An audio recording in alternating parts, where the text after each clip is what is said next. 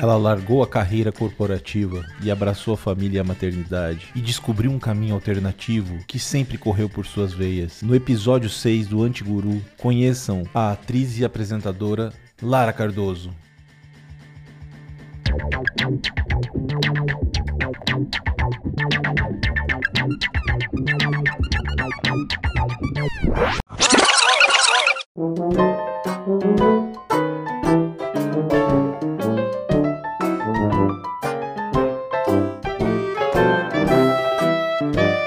Três, dois, um, boom! Lara Cardoso, seja bem-vinda ao Antiguru. Como é que tá, minha amiga? Tudo ótimo, tudo jóia, adorando estar aqui nesse projeto contigo. Hoje que é um dia diferente, fazendo pela manhã. Eu costumo beber cerveja, vinho, e hoje eu tô bebendo um chazinho. Minha cara, se fosse café, melhor ainda. Larica, Larica, te conheço há aproximadamente 15 anos. Grande satisfação da minha vida. Uma pessoa incrível que conheci nessas andanças pelo mundo, em Jaguariúna. E queria que você falasse um pouco da sua vida, cara, falar sobre a sua infância. Você que vem de Americana, essa cidade aí que faz parte desse colar de cidades onde a via férrea passava e foi palco aí da imigração estadunidense no Brasil. Aí essa região aí com sotaque ar, or, tem um sentido aí, né? Americano. Fala pra gente, minha amiga. Eu morei em Santos até os 12 anos. Né? O meu pai trabalhava na Cosipa e nós morávamos lá na praia. Aliás, eu tenho memória afetiva muito muito boa com a Baixada Santista. A Vila Belmiro, o Aquário, o Balancê, os clubes, eu adoro aquela cidade. Eu tenho um irmão que é quase 10 anos mais novo que eu. E quando ele nasceu, ele começou a ter vários problemas alérgicos, a bronquite muito severa. Eu lembro que na infância, que eu fui assim meio irmã, uma década de diferença, ele sofria muito com o clima de lá. Ele vivia internado. Então meu pai foi orientado que a gente mudasse para o interior, para ele ficar perto da natureza, do verde. E foi isso que minha família fez. Então eu passei a minha infância em Santos, eu ia para Americana nas férias, que era maravilhoso ficar na casa da avó, da tia, da madrinha, com os primos, mas eu mudei para Americana com uns 12 anos, junto da minha família. Você e sabe sim, que essa é você a terceira pessoa que tem uma relação com o Santos. Eu entrevistei aqui, bati esse papo com o Henrique Ogata, que mora atualmente em Santos, a família dele tá lá. E no primeiro episódio com o Marcos Santander, que é natural de Santos. E tem mais um Olha. convidado que em breve eu tô tentando trazer aí, que é de Santos também, grande pessoa.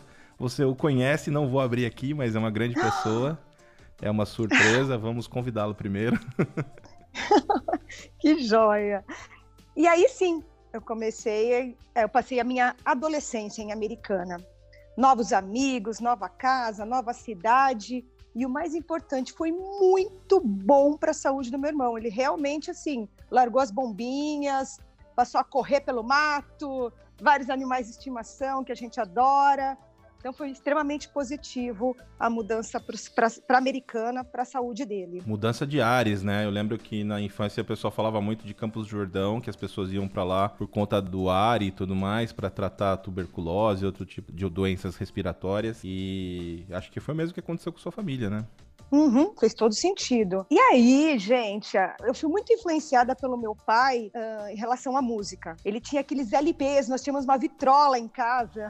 e eu lembro dos LPs de James Joplin, Pink Floyd, John Lennon. E eu comecei a frequentar lugares. Que referência animal! Meu pai é sensacional, gente. Ele realmente deu aquela pincelada de rock and roll na minha vida. Aliás, nós temos esses LPs até hoje. Eu não consigo me desfazer deles, mesmo não tendo mais a tal vitrola mas é aquela coisa, sabe? Fez parte da minha infância. Eu já cantava pela casa com meu inglês macarrônico, sabe? E adoro. E aí eu conheci alguns amigos que tinham a mesma influência musical e comecei a frequentar shows de rock.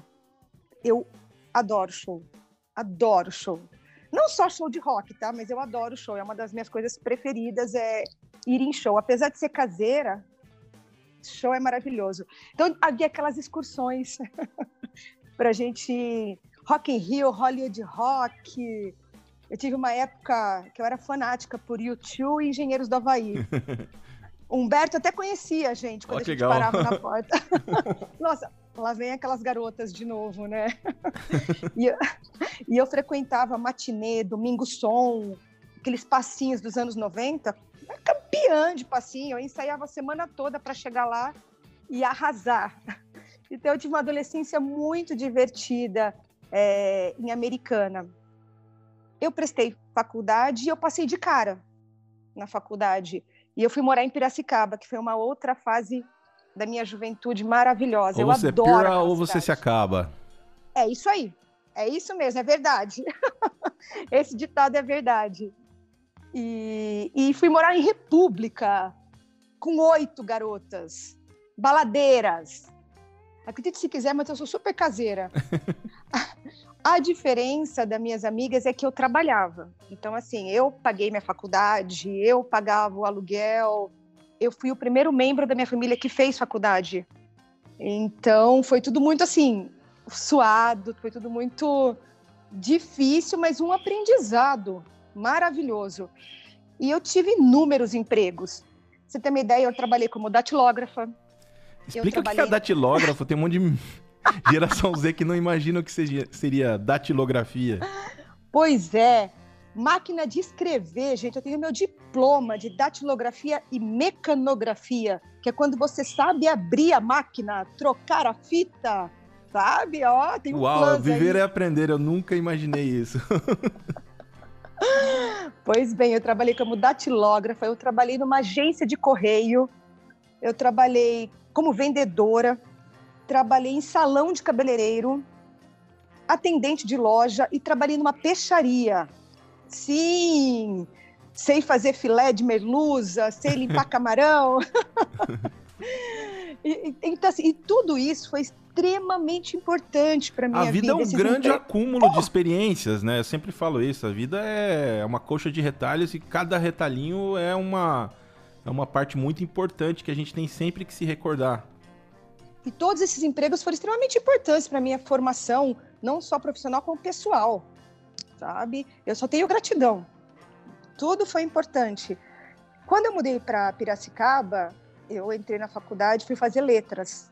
Foi quando eu consegui meu primeiro emprego no mundo corporativo. Uh, mas mesmo lá no Você se especializou em inglês, espanhol? Inglês e português. Também lecionei, tá? lecionei em colégio do estado lá em Piracicaba. Imagina, uma recém-formada, 20 anos lecionando no colégio do estado. Foi uma grande é, mudança na minha vida, chegar numa sala de aula com 50 alunos do ensino fundamental 2. Uh, também dei aula na época, a gente chamava de supletivo, não é? As pessoas mais, de mais idade e também foi aprendizado. Aqueles foi extremamente cursos maravilhoso. curtos, né, para você adiantar o seu conhecimento e não perder Adquirir os anos, diploma. né? Isso. Então eu, eu, eu, fazia as duas coisas. Eu trabalhava de manhã, né, durante o dia, numa multinacional americana, e à noite eu lecionava. Era uma maneira de complementar a renda e de ter uma troca, porque é uma reciprocidade, é um aprendizado, né? E gosto muito, eu gosto muito disso. O que eu não te contei em paralelo é que eu sempre estive envolvida com artes. Desde que eu cheguei em Americana, eu fui fazer parte de um grupo de teatro. Um não. Tinha o Mactube, tinha o grupo Se Liga de Teatro, tinha o grupo de Sumaré, eu tive vários influenciadores. Também fazia parte de um grupo de dança, de uma academia de balé, a gente fazia festival viajando o Brasil todo. Então eu sempre estive envolvida com artes, foram mais de 10 anos Sempre na... naquela veia artística natural, né? Você desenvolveu é, tudo praticando, no empirismo. Não, e o teatro, ele é extremamente importante para todo mundo, para qualquer profissão, sabe que você aprende a se expressar, falar melhor, para quem é tímido, igual eu assim, né?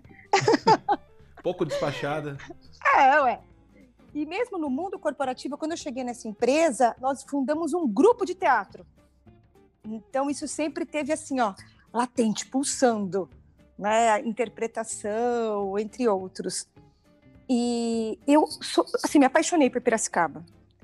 Mesmo tendo terminado a faculdade, eu continuei morando lá, na cidade. É uma cidade maravilhosa que eles acolhem muito bem, os nativos acolhem muito bem os estudantes, o pessoal de fora. E aí tenho várias histórias com Rua do Porto, né? com pamonhas de Piracicaba. Eu tava quase soltando essa pérola, é uma piada pronta. E aí, a, a pamonha de Piracicaba é realmente boa? Nunca comi pamonha em Piracicaba. Mas eu não esperava tinha... uma resposta melhor do que essa. Mas tinha 30 ovos por 5 reais, 10 picolés por um real, só não leva quem não quer, mas que é barato é. Sensacional! Eu vi o Rio Piracicaba transbordar, sabe? As festas do Divino. Gente, é, olha, adoro. É outra cidade. Interior é muito rico, no... cara. Interior é muito pois rico. Pois é. Não, e lá eu era a dona, a dona. Do... Olha, vem a dona do português, né? Vem a dona, né? A dona Lara. Olha, a dona Larica. Ah, o sotaque delicioso, gente. Eles têm um dialeto próprio mesmo. Oh, oh. Ah, eu adoro, gente. Um beijo para Piracicaba, porque eu sou apaixonada por aquela cidade. Sensacional. De Piracicaba, eu fui para Limeira. Olha só, né? Porque foram as oportunidades empregatícias que foram surgindo como secretária bilíngue. Você imagina como secretária bilíngue? Eu passei férias na infância em Limeira, cara. Por incrível que pareça, eu tive uma, uma etapa lá, 86, 87. Eu, eu, a única coisa que eu me lembro da cidade era da Gruta da Cuca, que era uma praça que tinha uma gruta, que era da, da turma do, do, do Monteiro Lobato. E tinha nessa gruta muitas baratas. Então, a lembrança, ela é muito latente na minha infância. Eu lembro de um de uma padaria em Limeira que eu ia buscar uma broa de milho e era um dia era chocolate, outro dia era broa de milho. E eu lembro da Gruta da Cuca. Eu não sei se você pegou esse Qual termo. Não, não. Limeira para mim se resume ao Bar da Montanha, um bar de rock and roll sensacional de dois irmãos que também fizeram assim história na minha vida, porque eles traziam bandas ao vivo e, e uns covers assim maravilhosos, sabe, gente muito boa mesmo. E eu não saía do bar da montanha, porque era rock and roll na veia, pelas influências lá que vieram do meu pai. E uma cidade pequenininha, mas muito acolhedora, que tinha um restaurante árabe maravilhoso também. e, e foi a primeira vez que eu fui morar sozinha, sabe? Porque imagina, da família, fui morar numa república com oito garotas, depois eu morei com três. Ó, é difícil, gente, é um aprendizado também. E aí eu tive a oportunidade de alugar um apartamento, morar sozinha. Foi uma conquista, sabe? Minha casinha, meu carro, porque tudo para mim sempre foi através do meu trabalho, do fruto do meu trabalho. Né? As conquistas, elas realmente fazem muito sentido na minha vida nisso. Foi ali suado, dinheirinho contado para pagar aluguel, condomínio, parcela. Isso é Aquele importante. espírito independente, né, Lara? De mãos à Sempre. obra, bota a mão, bota a cara a tapa. É isso aí. Meu primeiro emprego foi aos 14 anos, que naquela época a gente trabalhava, né? Tinha essa mesmo. Né? A gente que é do, nasceu nos anos 70, a gente trabalhava, podia trabalhar. E, e eu sempre tive essa coisa de conquistar o que é meu, olhar para trás e falar: olha, eu cheguei até aqui, que legal, que sensacional.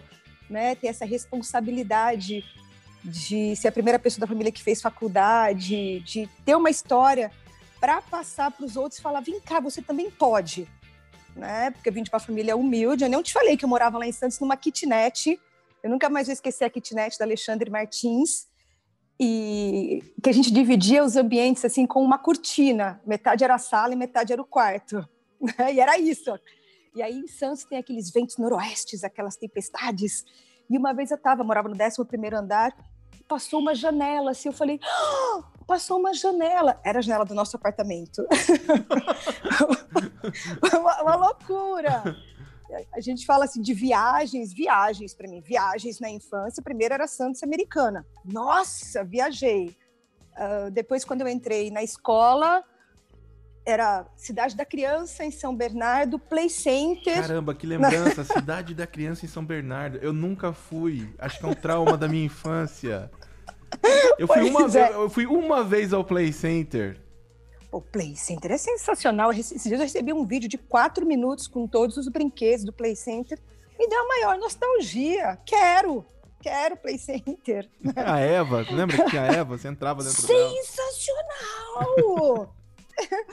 e a primeira viagem assim que eu fiz mesmo internacional foi quando mesmo já adulta, eu juntei todo o meu dinheirinho, tirei o meu visto, liguei para o meu pai e falei: pai, você me leva no aeroporto? Ele falou assim: por quê? Eu falei: porque eu vou viajar para os Estados Unidos. Ele: ah! Como assim? Eu falei, então. Eu nem sabia que você tinha visto. E vou. eu nem sabia que você tinha visto, exatamente. E cheguei lá com meu inglês macarrônico, vários foras nos Estados Unidos, assim.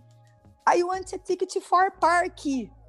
E o cara me deu uma licença para estacionar e eu, não! Disney, Disney, Disney, né?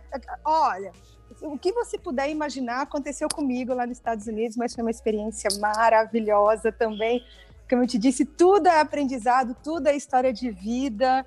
É, e, e, e, assim, antes disso, como eu te disse, além dessas excursões escolares, eu só tinha ido para Trindade, São Tomé das Letras, Baixada Santista. E, a, e uma coisa muito divertida que aconteceu também tinha aquele, aqueles concursos de mandar carta para concurso para conhecer ídolo, isso e aquilo.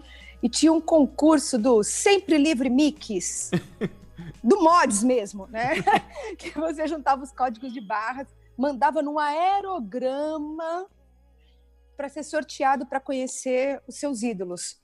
Eu ganhei. Caraca. E eu passei o, e eu passei um fim de semana com os Paralamas do Sucesso e com o Titãs. Que demais, cara. que puta experiência. Duas bandas icônicas do rock pop brasileiro. E ó, viajei de avião. Nunca tinha andado de avião. Fiquei no Sheraton, no Rio de Janeiro. Você tem, você tem noção o que, que é isso, gente? É, foi assim uma experiência maravilhosa. Levei uma amiga minha comigo. A gente só pensava em ficar no hotel, comer, tomar aquele café da manhã maravilhoso. Conhecemos o pessoal do Paralamas, o pessoal do Titãs, e passar um final de semana. A gente conheceu até a Malu Mader, os filhos do Tony Belotto, gente. Caramba, meu. Mas olha, eu acredito até que o pessoal uh, que levou a agência, que foi que promoveu, que sorteou, ficou meio frustrado, porque assim, eles levaram duas garotas que nunca tinham andado de avião e a gente só queria ficar no hotel comendo, tomando sol, nadando na piscina.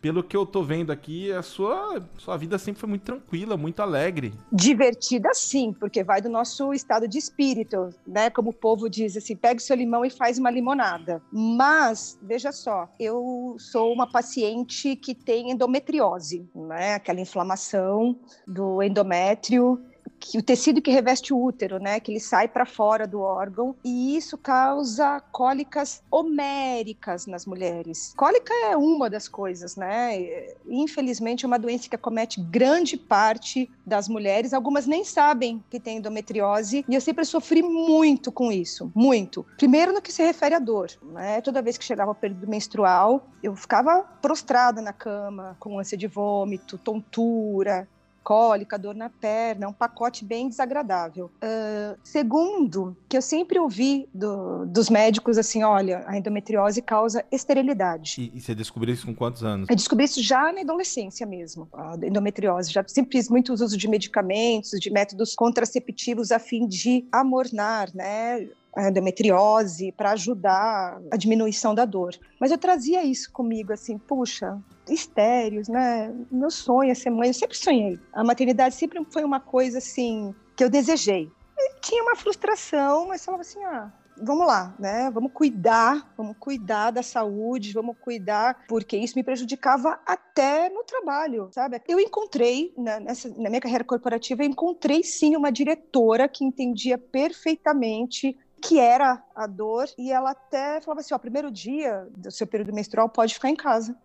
Naquela época ela já falava assim, pode ficar em casa. Eu achava isso sensacional. Numa época que ninguém fazia home office. Que ninguém fazia home office, porque eu sou muito solidária quando alguém fala que tem endometriose. É, é, é surreal mesmo, é fora do controle. E eu trazia comigo aquilo, poxa. Eu que tenho essa experiência aqui do meu lado a Dani, ela teve um período de endometriose que a gente descobriu pós-nascimento da Lorena. Puxa! E é, foi uma descoberta que ela é uma descoberta que vem da intimidade, né? Você precisa conhecer bem a pessoa, entender a dor dela. E ela não tinha esse conhecimento sobre endometriose. Um amigo trabalhou comigo, grande Arnaldo Rosa, me contou um caso familiar de endometriose e isso me alertou. As pessoas não sabem, realmente como você falou, né? É uma coisa muito Exato. Que é uma dor comum, é um sintoma que é X. Você pode ter uma cólica menstrual e não saber. E aí aí, é, e mesmo assim, depois que eu sugeri, a gente ainda testou umas duas ou três vezes para conseguir chegar na antes de fazer alguma a cirurgia que foi o tratamento. Mas eu, eu, me solidarizo contigo porque é uma dor que atrapalha muito a vida das mulheres. É, ela a endometriose em alguns casos ela pode ser muito grave, muito aguda a doença e é muito bom. Por isso que é bom as mulheres sempre verificarem, sempre questionarem qualquer tipo de dor. Leia, entenda se essa dor é comum, o que, que pode estar relacionado a essa dor. Acho que é um alerta aqui para as mulheres, porque muitas mulheres são acometidas pela endometriose e não sabem. Uhum, porque os sintomas são diferentes de uma mulher para outra. E olha uma coisa importante que você falou: o seu companheirismo também, né? De entender uh, esse período da sua mulher, né? De fazer parte disso, ajudar, incentivar e procurar o tratamento. É, porque uh, eu tô com ela há sete anos, então é, tem um mínimo de intimidade aí, né? Dia a dia. E a gente começou a namorar em três meses já tava morando junto. Então, assim, é uma intimidade muito grande, uma confidencialidade muito grande. Então, entender esse momento dela, porque acaba resvalando né, no aspecto pessoal. E entender essa dor e buscar um resultado é, é, é como que ficar alerta para qualquer possibilidade de falar: será que ela não tem isso? Será que ela não tem esse, não tá com essa relação de endometriose, alguma coisa assim? E foi um chute, cara. Isso eu digo para você que é uma coisa relacionada a estar presente e escutar as pessoas. Muitas vezes a pessoa fala um assunto que não, um tema que não é muito legal e você ou qualquer pessoa numa situação normal passa batido, escuta pessoa. Eu costumo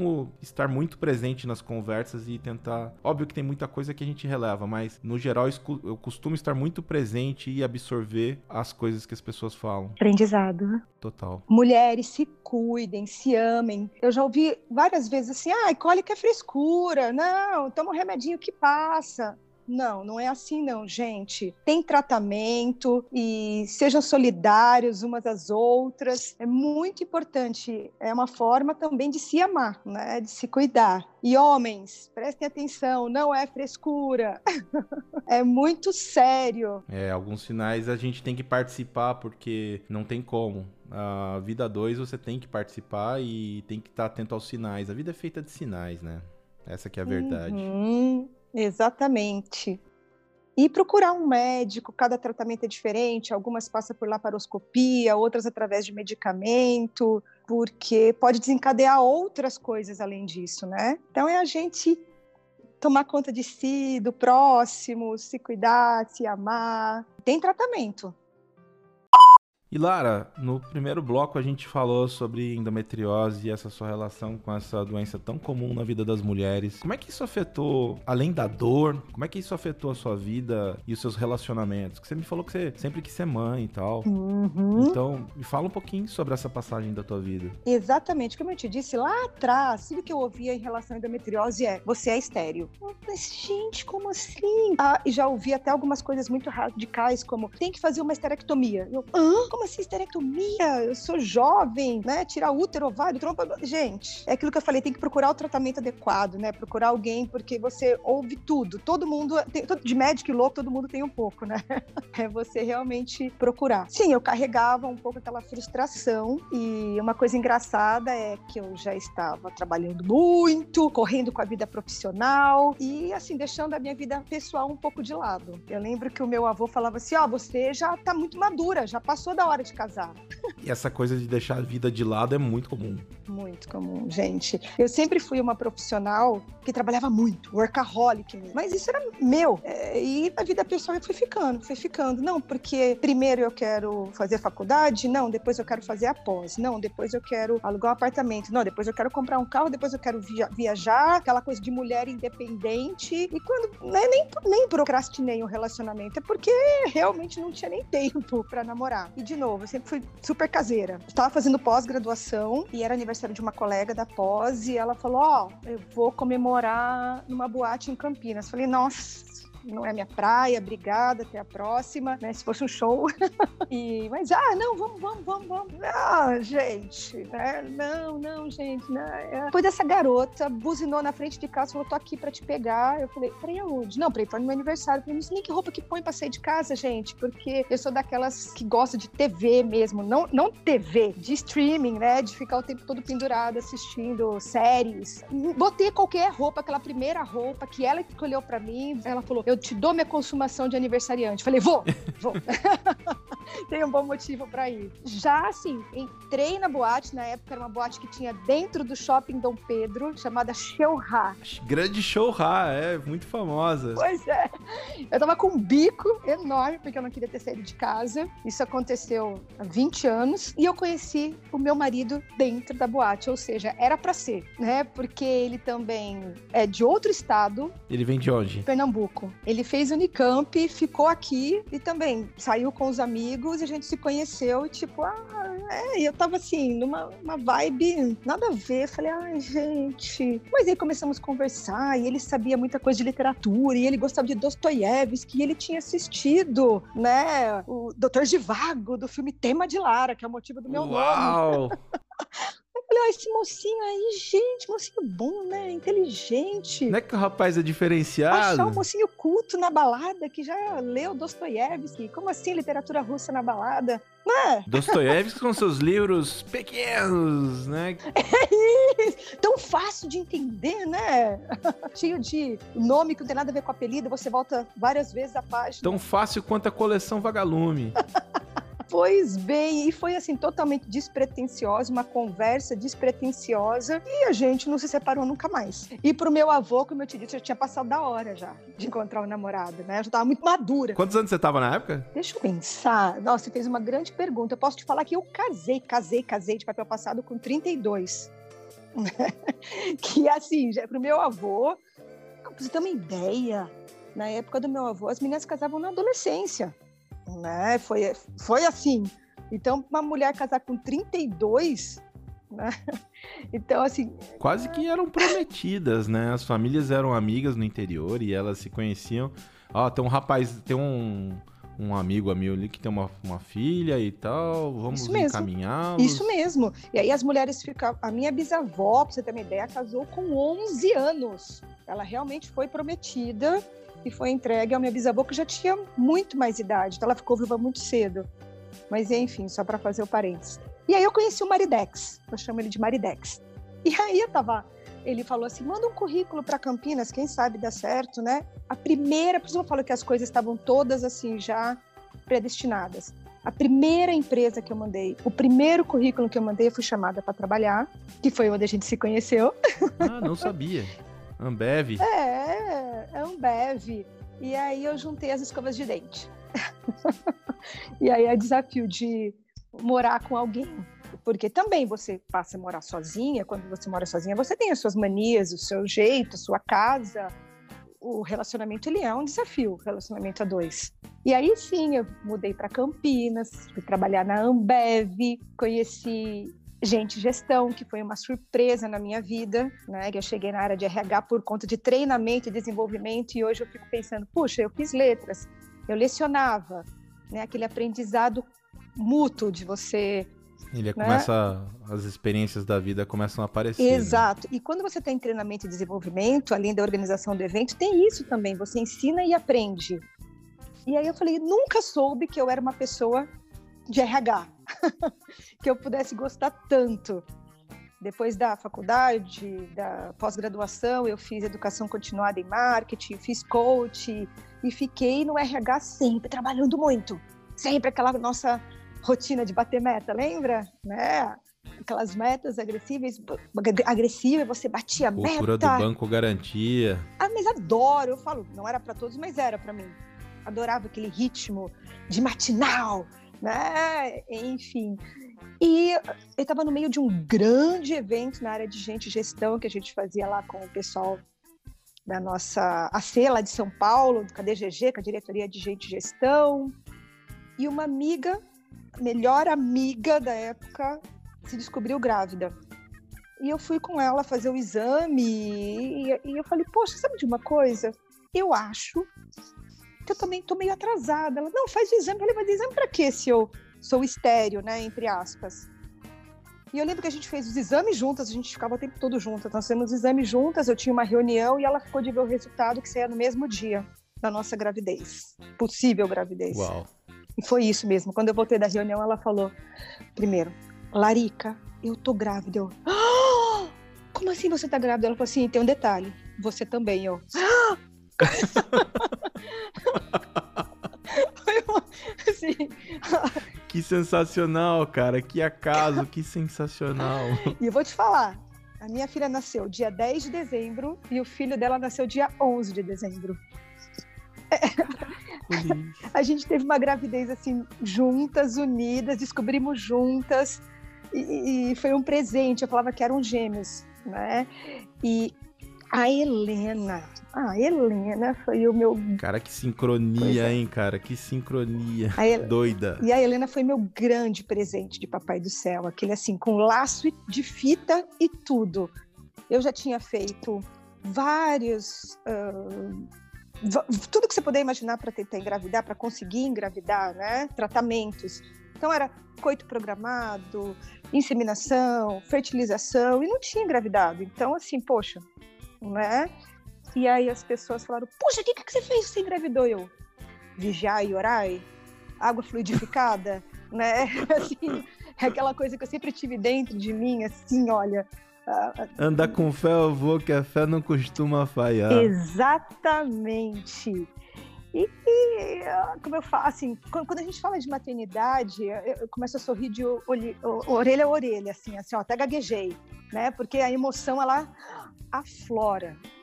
É, a minha filha é um grande presente, assim, eu me sinto privilegiada de tê-la na minha vida. Aprendo todos os dias com ela e com essa nova geração. É um geração. grande aprendizado, né, cara? Cada cada coisa que eles aparecem no dia a dia é maravilhoso. E, e aí, com a chegada da Helena, eu realmente optei por me desligar da empresa e do trabalho que eu amava.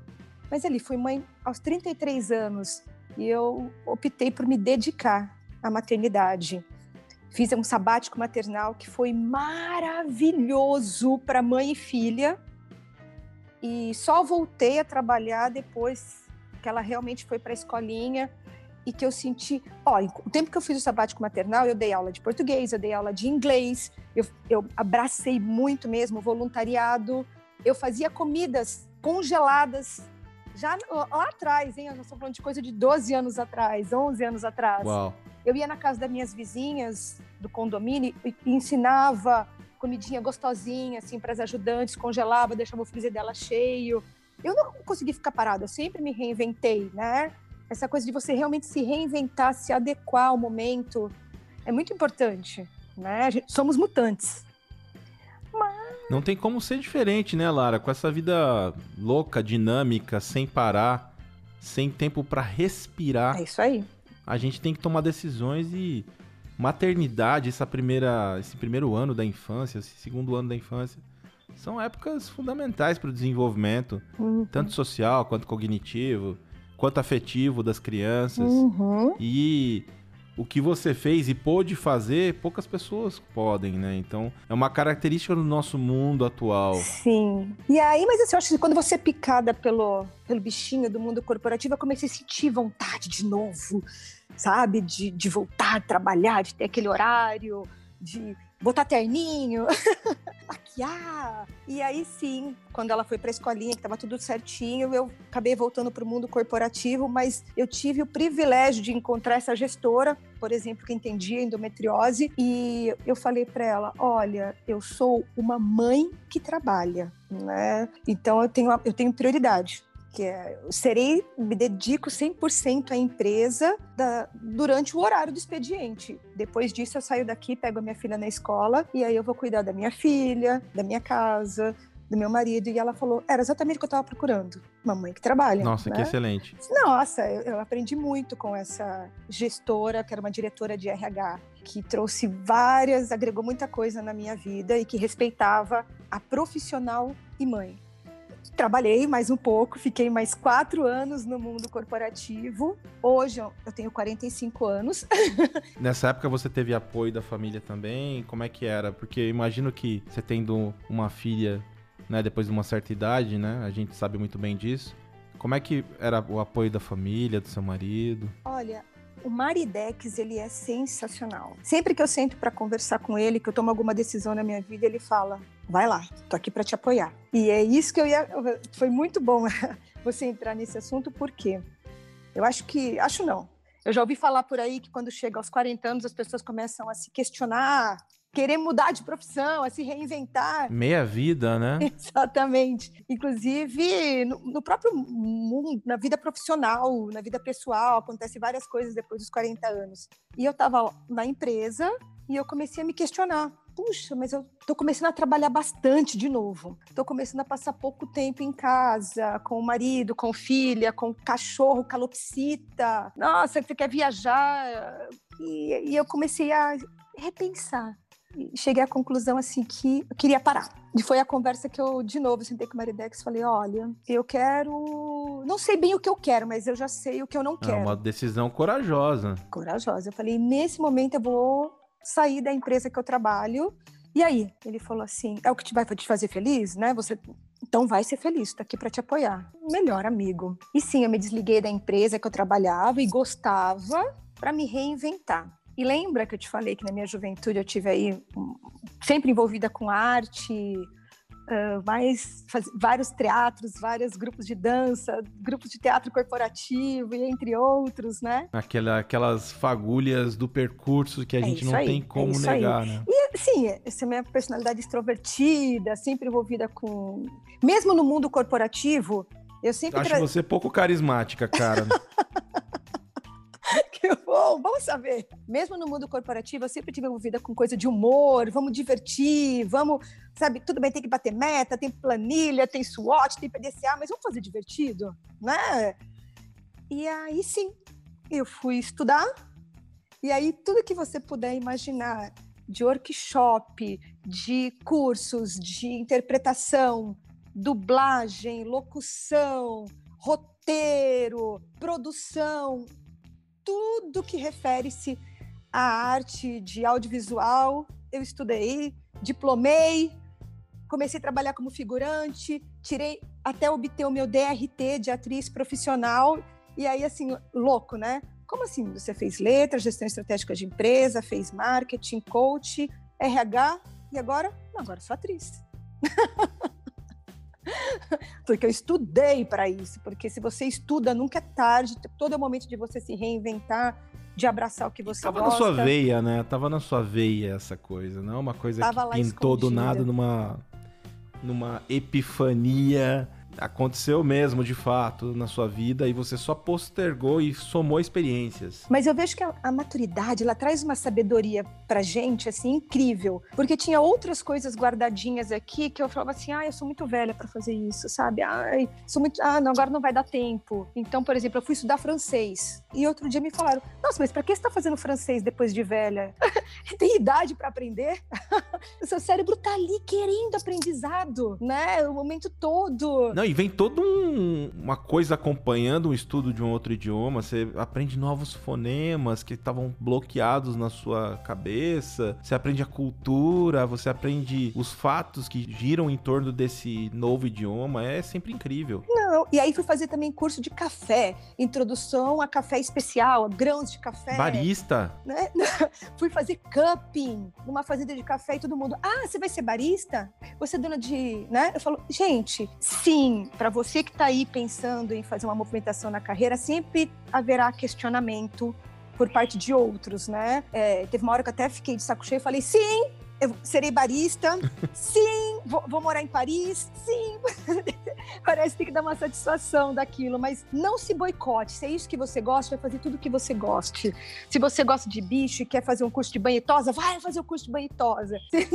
Eu sou a maior apoiadora da movimentação, assim, na carreira, de você se reencontrar. E a gente não precisa ser extremamente produtivo, não é isso. Mas é dar opções para sua cabeça, para ela poder criar, para ela poder poder se desvincular do dia a dia, para ela ter mais amplitude. Nossa, e assim, a realização profissional é uma coisa incrível, incrível. Eu tenho amigos que deixaram o mundo corporativo para virar mestre cervejeiro, outro que montou um restaurante. Acho que aquilo que eu te falei, a gente, a gente começa a ter mais coragem, né, de fazer aquilo que gosta. E com o apoio ainda, que eu falo, do meu fi, da minha filha e do meu marido, isso aí foi um presente. Isso vira uma grande corrente né, cara? A gente fala muito no mundo corporativo de networking, mas vamos falar de maneira né, normal para todo mundo, é uma grande corrente. Isso tudo vai se espalhando, né, cara? Como é que você enxerga isso? E eu, eu sempre digo, corrente do bem, né? É uma grande corrente do bem. Você ter essa coragem de se reinventar e conhecer pessoas, e esse xadrez, e você ver pessoas que estão tá no mesmo, mesmo time que você. Olha, eu não sei o que eu quero, eu não sei o que eu quero, mas já sei o que eu não quero. E aí você começa a encontrar outras pessoas que deixaram um emprego estável, uma carreira e se reinventaram.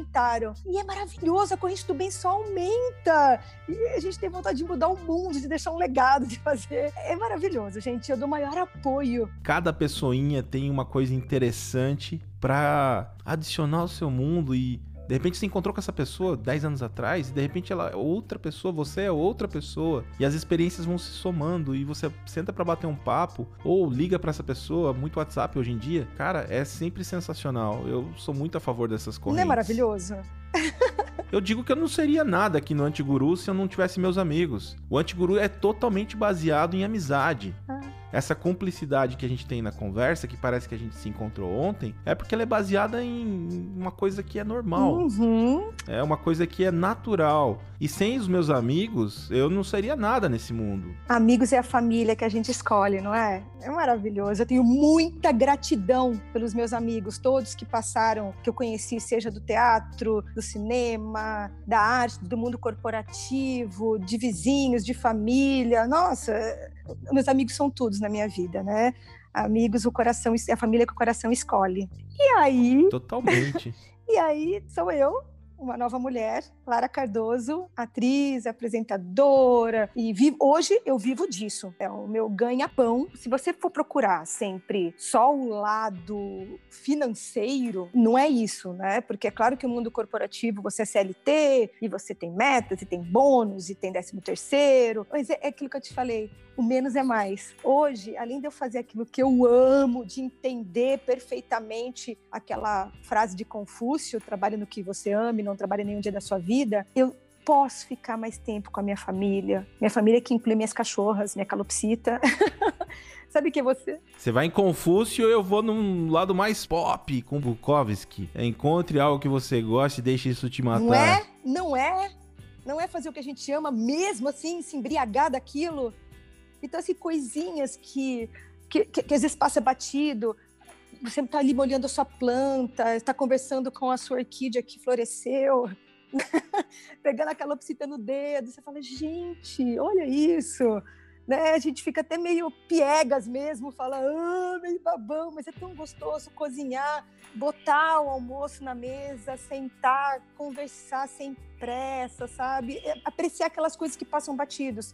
E mesmo que o que você escolha para ser a sua saída, o teu respiro, seja um esporte, seja alguma Sim. atividade cultural, isso é importantíssimo. Trabalho voluntário. Nossa, é apaixonante, você não consegue parar de fazer. É aquela coisa. É para você, né? Eu falo para todo mundo: se envolva num trabalho voluntário. É uma coisa que você se descobre e goste, porque e sem esperar aquele retorno, né? Porque ali não tem. É, é amor, é paixão, né, cara? Eu falo muito. É, eu tenho uma frase que eu sempre. É, eu sou fotógrafo e sempre falo: Nossa, você é fotógrafo profissional porque eu invisto em equipamento e tal, babá. Não, não sou. Eu sou amador porque eu amo o que eu faço. Não sou profissional. É isso aí, é isso aí. E sou eu hoje, Lara Cardoso, atriz, apresentadora, sempre, né? No meio das coisas de arte, sou apaixonada por cinema, sou apaixonada, sou aquela que, quando lança a, a nova temporada da minha série preferida, eu assisto todos os episódios num dia só. Numa é, talabada é só. Aí, é Pau. isso aí, é isso aí. Né, que assina todas as plataformas de streaming. Cara, mas isso é muito à frente do tempo. Assim, é, hoje é isso, cara. TV morreu. É isso mesmo, é isso mesmo. Sou apaixonada por cinema. Se você me perguntar o que eu tô sentindo mais falta nesse período de isolamento, é o cinema, porque o cinema, ele faz parte, é uma programação de família. A gente. Tem uma magia, né, cara? Eu me sinto abraçado pela sala de cinema com aquele som tridimensional, aquela tela grande, aquele escurinho. A pipoca!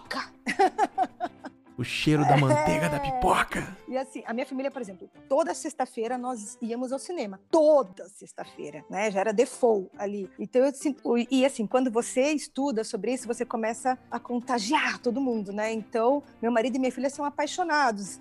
A minha filha, ela é apaixonada, por exemplo, por direção de fotografia. Então, ela conhece os planos fotográficos, ela comenta os filmes. Estamos falando de uma garotinha de quantos anos? 11, que é apaixonada por cinema.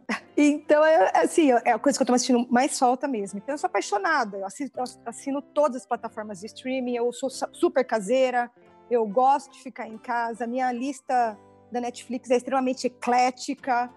Eu gosto de tudo, de todos, de tudo, de tudo, né? referente a isso. E hoje eu vivo dessa profissão. Larica, e você, além de viver, você tem uma, uma outra cria também, além da Heleninha. Fala pra gente da sua cria. A minha cria se chama Elo, Elo Eloilda. eu, eu, tenho. De onde vem esse nome? Vamos lá. Não sei se você lembra, pois é, né? No, lá quando a gente trabalhava junto, eu tinha mania de chamar todo mundo de Brunildo, Patilza, Danilza. pois bem. Quando... Seu bordão. Pois é, quando a Helena nasceu, é lógico ela virou Helenilda. E aí, quando eu criei a Elo, falei, Eloilda. a Elo é um canal no YouTube. Eu uso o YouTube como, uma, na verdade, uma vitrine para apresentar o trabalho. Uma plataforma, né? Exato. né? Não, não sou uma youtuber, não, não é isso. É apenas ali a oportunidade que você tem de conhecer o trabalho. Por que, que eu criei a Elo? Primeiro porque eu sou do humor, eu sou mesmo do humor, da comédia, eu gosto dessa coisa leve. E porque eu queria mostrar um pouco do meu trabalho de produção, de roteiro e atuação. Então, quando eu criei, o canal ficava fechado, não listado. As pessoas perguntavam para mim: tem alguma coisa aí para que eu possa ver que você tenha feito? Né? Eu falava assim: ó, oh, tá aqui. E mandava o link.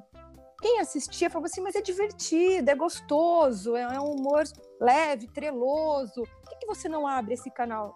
A Elô é uma diarista, super divertida, que adora criança, cachorro, que fala que só o bri dela já limpa o ambiente. Ela não limpa nada, ela só se mete em encrenca. Era um canal livre, mas não um canal infantil. Né? Então eu tinha né, uma licença poética ali, uma liberdade de, de expressão, de escrever de, sobre qualquer assunto. Qual foi a minha grande surpresa quando o YouTube começou a falar, me entregar os algoritmos e falar, olha, quem assiste seu canal é criança, muito, muito, muito criança, e numa outra vertente, o pessoal da idade do meu pai, da década lá de 50, que adora a Elo. As estatísticas direcionam, né? Não tem como fugir disso. Mas eu entendi porque esse pessoal gosta também, porque é um humor leve, não é pejorativo, não tem palavrão, né? E aí eu falei, peraí, se tem criança assistindo, eu vou ter que me dar me adequar, né? Sem mudar o diamante da personagem, mas com parcimônia, dar uma adequada na linguagem, no ambiente. Eu fui convidada para fazer palestras de orientação pedagógica e em vez de eu ir como Lara, quer dizer, eu, comecei, eu começo a palestra como Lara e levava a Elô comigo. Então, no meio da palestra, eu pedia licença, trocava o figurino e entrava daquele jeito da Elô atrapalhado e eu via que as crianças tinham mais approach, se sentiam mais à vontade com uma personagem. Em vez de chegar ao assunto sério, engessado no formato de palestra, eu fazia sketches com as crianças, sempre falando sério, mas de maneira lúdica e divertida. E aí a Elo foi, começou a ser vista como uma parceira de uma internet responsável pelos pais, pelos professores, psicólogos. Fui me adequando, adequando. O YouTube me encontrou e ele falou: olha, o seu canal é um canal infantil. Eu preenchi toda aquela documentação do YouTube. Hoje a Elo é um canal infantil, Elo Eloilda. De novo, que a gente trata de assuntos sérios, de maneiras divertidas, lúdicas. E eu cozinho com as crianças no canal a Helena, minha filha, faz parte desses episódios, dessa playlist. Na Cozinha com a Elô, Comida de Vó é aqui, onde a gente resgata receitas de família, põe a mão na massa. E as coisinhas que são as crianças preparam comigo. Criei não só YouTube, criei uma página para Elo no Face, criei um Instagram da Elo e tô super feliz, é meu alter ego, né? A Elo tá lá também. e ela tem, as pessoas já me chamam de Elo na rua, eh, já me reconhecem como Elo. Outro dia eu fui fazer compra e a moça, o cartão de crédito não estava passando na maquininha da moça, ela estava sem internet, ela falou assim: "Depois você passa aqui e acerta, Elo". Aí eu olhei e falei: né? Você me conhece? Ela, ah, eu vejo todos os episódios do seu canal, eu sigo o seu Instagram. E eu falei, eu chorei, eu fiquei emocionada. Porque é um trabalho assim, que é um exército de uma mulher só. Eu escrevo o roteiro, eu atuo, eu produzo aquele episódio, ensaio com as crianças, preparo antes e eu tenho só gratidão porque muita gente me incentivou a seguir com esse sonho. De lá para cá eu conheci gente muito boa, gente que capta o áudio, capta o som, que edita os episódios e de novo corrente do bem. A Elo tem um, a Elo faz collabs faz collabs. É, e vou dizer aqui, os episódios estão com uma produção excelente, excelente, de alta qualidade, com áudio, edição, ah. a direção de fotografia tá incrível. A equipe é maravilhosa, só gratidão. Dividi com alguns amigos aqui do meio de audiovisual, eles acharam incrível, tá sensacional. E olha, mesmo. o meu sonho é que a Elo esteja presente aí em qualquer plataforma de streaming, cozinhando com a criançada, porque eu sei que é bom, é muito bom né, o produto, e que cabe, ou cabe qualquer grade de programa televisivo. Sexta-feira é dia de cozinhar com as crianças. Então, bora pra cozinha. Elô, vem aqui cozinhar com vocês. E hoje é para isso que eu tenho trabalhado. É importante falar que comecei lá atrás com o iPhone, gravando, sem captação de áudio e som. Então, para quem tiver curiosidade de acessar o canal, você vai perceber que tem a mudança para saber que a gente vai evoluindo, vai crescendo mesmo e que tem que acreditar tem que acreditar. Sensacional, Lara. E preciso falar uma coisa: nessa época de pandemia, quando a gente não pôde gravar, né, novos episódios, a Elo se reinventou. Eu tenho feito pílulas pro Instagram, traduzidas pro inglês, para que mais crianças conheçam ainda a Elo, onde ela fala da importância de como lavar as mãozinhas, usar a máscara, cuidados com o álcool gel, coisas do dia a dia, né? Então, convido todo mundo. Mesmo a pandemia, ela serve um momento de reflexão, de aprendizado, de se redescobrir. É um, um entretenimento entretenimento consciente. Né? Exato. Né? E é isso, eu tô muito feliz. Seja... É, a gente tá chegando aqui na nossa reta ah. final e eu não tenho como deixar de te perguntar. Lara Cardoso, o que é o sucesso para você? Puxa vida. Eu vejo assim, quando as pessoas falam de sucesso, sempre pensa no, no, lado profissional. E eu vejo muito mais que isso. O sucesso ele tem que estar tá espiritual, profissional, familiar, financeiro, afetivo, em todos os aspectos. Então, assim, eu, eu acho que sucesso é você ter motivo de sobra para sorrir, ter o afeto das crianças, que é super importante para mim na, na, profissão e como Elo Eloilda, contemplar a natureza, ter saúde, incentivar e promover a corrente do bem sempre, gente. Muito mais legal quando é no coletivo, todo mundo junto muito, é você ser lembrada por boas ações. Ai, é tanta coisa boa. Larica, também não tem como fugir dessa pergunta. Deixa aí duas ou três referências que marcaram a tua vida. Pode ser qualquer plataforma, livro, música, então, teatro. Olha só, a primeira, a primeira referência que eu tenho, ela vem de família que é o meu pai. Eu sou apaixonada pelo meu pai. Meu pai é um homem que tem o maior conhecimento da vida possível, meu maior exemplo, assim, minha maior referência de, de pessoa. Se eu, se eu, falar, eu choro, assim, né? Porque eu realmente sou apaixonada pelo meu pai. Muito do que eu sou hoje vem do que ele me ensinou, né? De acreditar, de não desistir nunca. Enfim. E uma outra pessoa, uma outra referência que Puxa, é, eu quero deixar bem claro que eu não estou falando de religião, eu estou falando de pessoa. É o Chico Xavier. Veja a história de vida do Chico Xavier, o amor ao próximo, a caridade. Que exemplo! E de falar, minha voz embarga mesmo, mesmo, porque é, é uma história de vida maravilhosa. E aí, quando a gente fala de livros, né? Quando a gente fala ah, referências de literatura, referências musicais, referências audiovisuais, é impossível escolher um só. Gente, é impossível. Primeiro que eu sou super eclética. O pessoal fala, não, esse filme é muito ruim. Eu falo, quem falou que esse filme é muito ruim? eu, eu sou aquela que sempre vê o lado sol, sempre vê o copo cheio, visionária do bem, otimista. Então eu não tenho um livro para falar. É claro que, se a gente falar de música, eu sou apaixonada pelo Zé Cabaleiro e pela Marisa Monte. Vamos lá. Mas não, não só por eles. Eu gosto muito de música popular brasileira, eu gosto muito de rock and roll, eu gosto muito de. Eu não tenho um nome para te dar nesse sentido. Eu acho que você tem que conhecer um pouco de tudo. E aí que tá a riqueza, né? Você sabe um pouquinho de tudo. Isso faz parte de construir a sua história de vida. Amor, I love you. Amor, I love you. Cara, não tenho palavras para descrever aqui como eu tô feliz, como eu tô tão alegre e contente por ter te reencontrado aqui ah. através do Antiguru. Conversa super positiva, super alegre, super vibe boa. Eu acho que todo mundo vai gostar. Ah, Você que é a primeira moça que aceitou participar do Antiguru. Adoro. Eu espero que isso abra as portas para que outras pessoas também possam e tem muito vindo por aí, tem gente, eu quero gêneros diferentes, quero opções diferentes, que independente das suas posições, uh, se são homens, mulheres ou tem algum gênero, alguma coisa diferente, que elas participem e esbocem aqui a sua vida, falem um pouco das dificuldades, dos acertos, dos dos erros e todo o aprendizado. E, cara, só tenho a te agradecer. Não. E antes da gente terminar, eu queria que você deixasse o teu jabazito. Opa, sensacional! É, falando na sua língua, o seu jabazildo. Vamos lá, então, para conhecer um pouco do meu trabalho, né? O Instagram, meu Instagram é Lara Cardoso underline Larica. E o Instagram da Elo, que é o meu sonho aí, gente. Vamos, vai lá, vai lá conhecer. É Elo Eloilda que tem o canal no YouTube, tem a página do Facebook, tá lá no TikTok, né? Como diz a minha filha, eu tô passando vergonha no TikTok, mas se as crianças estão lá, eu tô lá também, fazendo as coreografias. É a plataforma que mais cresce, não tem jeito. Eu tô aprendendo ainda, sou maior café com leite, mas eu quero tirar a Elo, assim, quero fazer com que mais pessoas conheçam a Elo, quero ter o programa da Elo, tenho tanto sonho, animação, tanta coisa para Elo, então conheça meu trabalho, dê sugestões, críticas. Estou aberta para que todo mundo contribua com a Elo Eloilda e Lara Cardoso, claro. Né? Nessa corrente do bem, sempre. Lara Cardoso, amor, I love you. Ah, a gratidão é toda minha, ó. Uta para você, Uta, entendeu? Eu agradeço demais essa oportunidade. Você falou que você estava super feliz, como diria, idem também com pleonasmo redundante, né? Fica aqui meu abraço. Uta para você.